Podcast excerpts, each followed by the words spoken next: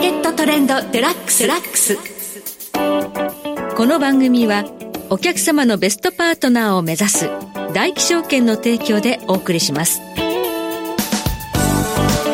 皆さんご機嫌いかがでしょうか大橋ひろ子です株式為替をはじめコモディティなどデリバティブ取引の最前線の情報をピックアップしてお届けしますえ今日はマーケットエッジ代表小菅勉さんをスタジオにお迎えしています小菅さんこんにちははいこんにちは今日はどうぞよろしくお願いいたはしいおます、願いします今日は小菅さんにゴールドについて伺っていきたいと思うんですが昨日12月3日朝東京時間オープンする前の8時台ものすごい勢いでゴールド上がりましたねそうですねなんか2100ドルぐらいにはいストップロスあったみたいですね、ストップ注文が引っ掛けられて踏み上がったそうですね高値が2152.3なんではいもう過去最高値を大幅に更新してますそうなんですよねあの過去のこの3年間のレンジ上限が2080ドルぐらいにあったんですよねそうですね、えー、大体まあパンデミックの時の高値と、はいウクライナ戦争の時の高値はいがそれぐらいなんですけど今それをもう完全に上抜けましてそこを超えてドーンと上がったんですがでも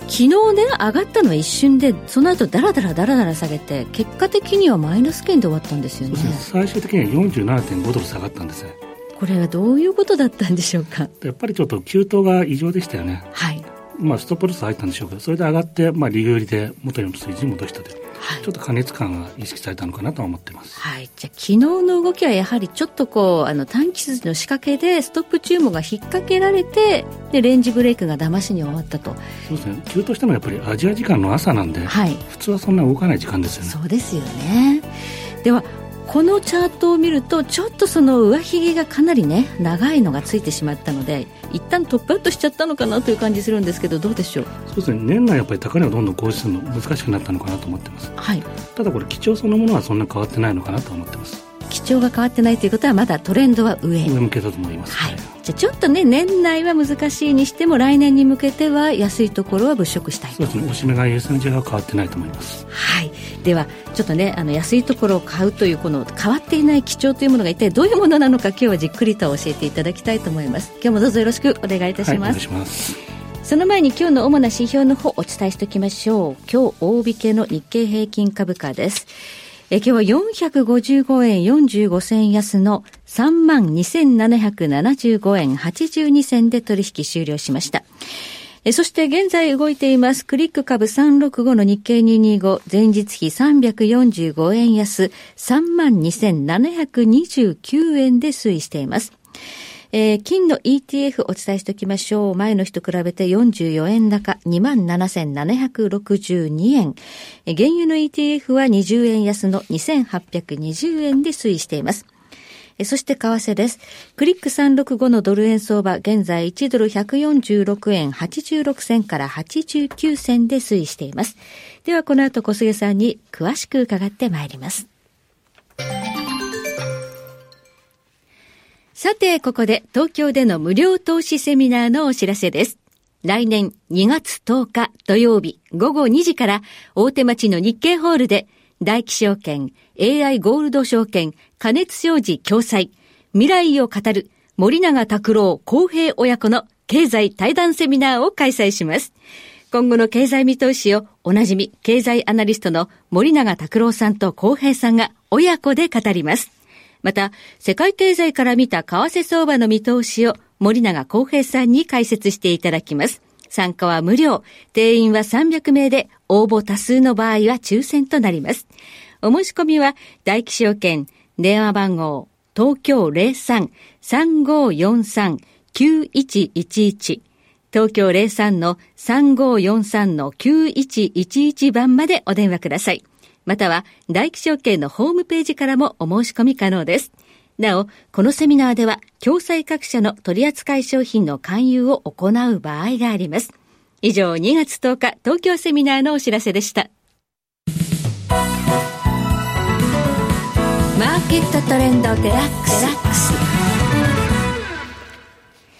さて今日はマーケットエッジ代表小菅勤さんに伺ってまいります。さあ、ゴールド急騰しました12月4日に急騰したんですね。そうですねはい先ほど私3日って言いましたけど、今日は5日でした。ははいい。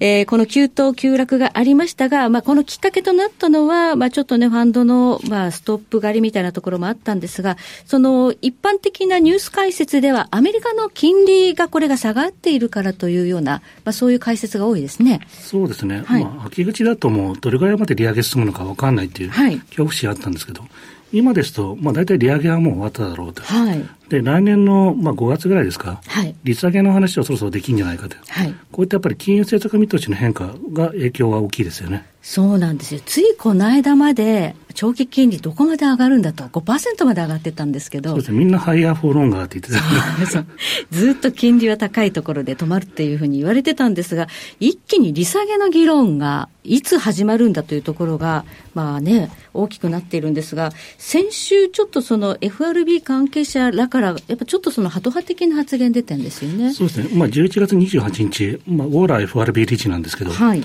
まあ、インフレ率がこのまま下がっていけば、数ヶ月後に利下げができるんじゃないのって、はい。でこれ、当局者の結構、ボードメンバーからこういう利下げの話って、多分初めてですよね。はい。でこれまではまあ利上げをどれぐらい続けるのって話していたのが、利下げの話が出てきたっていうの、やはりマーケットインパクト大きかったですよね。このウォーラーさんっていうのはもともと高派だったんですよね。それなのに利下げの話が出てきたっていうことで、マーケット急に あの弱気になって、まあ、金利が下がったということなんですよね。ただ、まあ、ちょっとこれからいろいろとまだ今週末も雇用統計ですとか、いろいろデータ出てきますけれども、はいどうご覧になりますかそうですね、やっぱりそういうデータ次第なんですね。はい。まあ、あくまでも、まあ、これから利上げを止められるか、うんで、来年利下げをできるかというの、はい。インフレ率がちゃんと収まってきて前提なんで、はい。これしばらくはやっぱり経済指標、毎月もチェックしていくしかないのかなとは思ってます。はい。パウエルさんは、まあ、それでもまだね、そのデータ次第で、利上げの議論っていうのはまだ消えてないんだっていうふうに、牽制はしてるんですけど、市場はもう全然それ、言うこと聞いてないですそうね。ですね。確かにまあ先週の金曜日はの、いまあ講演で言ってるんですね、まだ利上げのカードは排除しないよって。ですよね。ええただこの今のインフレ環境でいうと、もう一回利上げするって、かなりハードルが高いんですよね。うーん。で、パウエルさんの発言そのものも、これ1ヶ月前とかと比べると、そんなに高派じゃないんですよ。はい、はい、 1ヶ月前は、いや、これからどんどん利上げやっていくんだよって、はい、そういったところだったんですけど、今なんか中立に近づいてますよね。はい。そういうのを敏感に嗅ぎ取っているということで、まあ、金利が下がるんであれば、まあ、金利がつかないと言われるゴールドに資金が戻ってくるのではないかという思惑がトリガーになったとも言えるということでしょうか。そうですね。金ってやっぱり高金利にすごい弱い資産なんですよ。はい、金って発行体がないんで、はい、誰も金利も配当もくれないんですよ。はい。でもこれ金利が下がってくると、まあ、金投資してもいいんじゃないかって。市場のムードが変わっていくんですよ。はい。で、特にこれ直近の利下げの前後なんか見てると明らかなんですけど、はい。前回の利下げって2019年7月なんですね。はい。で、その前後の金額の動き見てみると、はい。 5月がだいたい1200ドル台。はい。で、7月利下げがあったら1400ドル台。はい。で、その2ヶ月後になるともう1500ドル台まではい。上がってるんですねうんうんうん。で、大体過去のこの利下げの前後の金額見ると同じような動きなんですね。はい。だ今回もこれからまあ利上げが終わって、来年利下げが始まるんだったら、同じパターンなんじゃないのって。はい。こういう見方をもう織り込み始めてるのが今ですよね。ということで、ちょっとね、金が同意づきそうなムードにはなってきているんですが、あの、ETF の残高って今どういう状況ですか11月に、これ SPDR、はい世界で一番大きい金 ETF ですけど、はい。 17.02トン増えたんですね。あ、流入してきた。はこれい。月間でいうと今年最大の買い付け量なんですよ。はい。で、これ今年ずっと金の ETF 見ると、金が上がっても下がっても、売られるパターンが多かった多かったんですよそうですよね。やっぱりあの、米金利が高かったんで、金利の方にね、資金は向かっていたという感じでしたが、ちょっと変わってきた。そうですね、やっぱり金の ETF ってどうしても機関投資家が投資してますんで、はい金利が高いとかドルが高いとなると、なかなか金で投資対象じゃないよねって、うん。見方が強かったんですけど、今そろそろ利上げは終わってくるよねって、はい。利下げの議論はできんじゃないのとなると、今のうちに金の ETF を買っておこうっていう、はい。こういった動きがもう11月に始まってます。始まってると。じゃあこれが続けばやっぱりちょっと金を押し上げていくだろうということが言えると。それからあの、カレンダー的な要素もなんか結構ありそうですね。そうですね、金ってあまり知られてないかもしれないんですけど、12月と1月に上がる傾向があるんですね。そうみたいですね。はいそ。うですね。これ別に偶然じゃないんですね。はい。で、例えばドル建てだと、はい過去6年連続で12月上がってるんですよ。 6年、すごい。ええはい。で、過去10年のデータだと、7割の確率で上がってると。 7割。はい。はい。で、1月も過去10年で7割の確率って、で上がってるんですよ。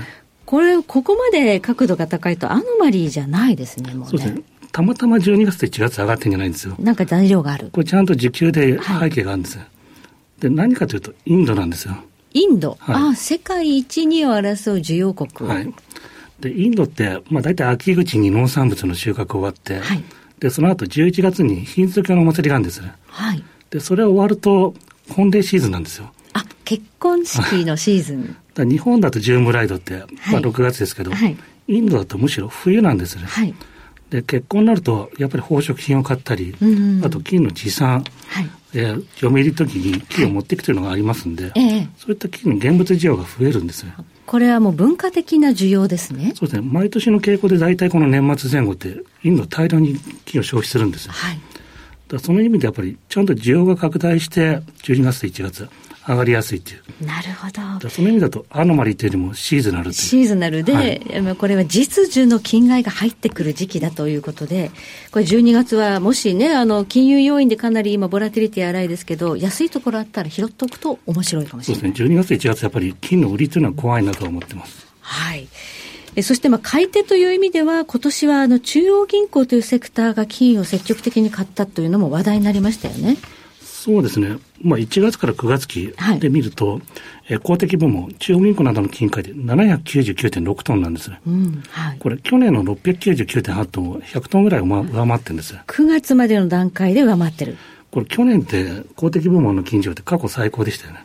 それをさらに上回ってる、今年。はい。だから10、12月期の動向にもよるんですけど、はい。大体過去最高レベルうん。の推移になってますよね。はい。ということで、まあ、金が、その高金利にもかかわらず、なかなか下がらなかった。高値圏でレンジを形成していたのは、こういう買いが下値を支えていったと。そうですね。特に中国は去年の11月から、はい今のところ1年連続で買ってるんです。はい。これ、1年間の購入量、計算すると266トンなんですよ。すごいですね。こはれいで。世界の金の生産量の7%はい。を中国の中央銀行が買っちゃったんですね一。国だけで、は。はいいはい。で、これ別に中国だけじゃなくて、ポーランドとかシンガポール、はいあとリビアとかチェコ、こういった国も今年活発に金を買ってます。この流れは来年も続きそうでしょうか。そうですね。やっぱり世界はすごい分断してますんで、はい。なかなか流れは変わんないのかなと思ってます。はい。しかも、あの、世界はまだ戦争を2つ抱えた状態ですねそう。ですね。なんかみんな忘れちゃいましたけど、まだウクライナも戦争続いてますし、はい。中東でも続いてるって。はい。世界でこれだけの規模の戦争が2つ同時進行してるってあまりない時ですね。はい。でそうするとやっぱり金の投資家の目線で見ると、世界経済の先行きが不透明、はいあと投資関係もやっぱり分かんないんですよね。はい。戦争っていうのが起きると。はい。でそうすると、まあ、やはり資産の一部を安全資産、特に金で持っておこうと。こういったニーズは、まあ、来年かけて続くのかなと思ってます。はい。こうリスクプレミアム的な金高っていうのも続くだろう。はい。そして最大はアメリカの利下げが始まるだろうというところで、12月1月ここはちょっと安いところ拾ってみたいですね。そうですね。強気スタンスでいいかと思ってます。はい、ありがとうございます。え今日はマーケットエッジ代表小菅勤さんをお迎えいたしましてお話を伺いました。小菅さんどうもありがとうございました。はい、ありがとうございました。えそして来週です。え来週はエコノミスト為替ストラテジストエミン・ユルマズさんをゲストにお迎えいたしましてお話を伺ってまいります。ここまでのお相手は大橋ロコでした。それでは全国の皆さんごきげんよう。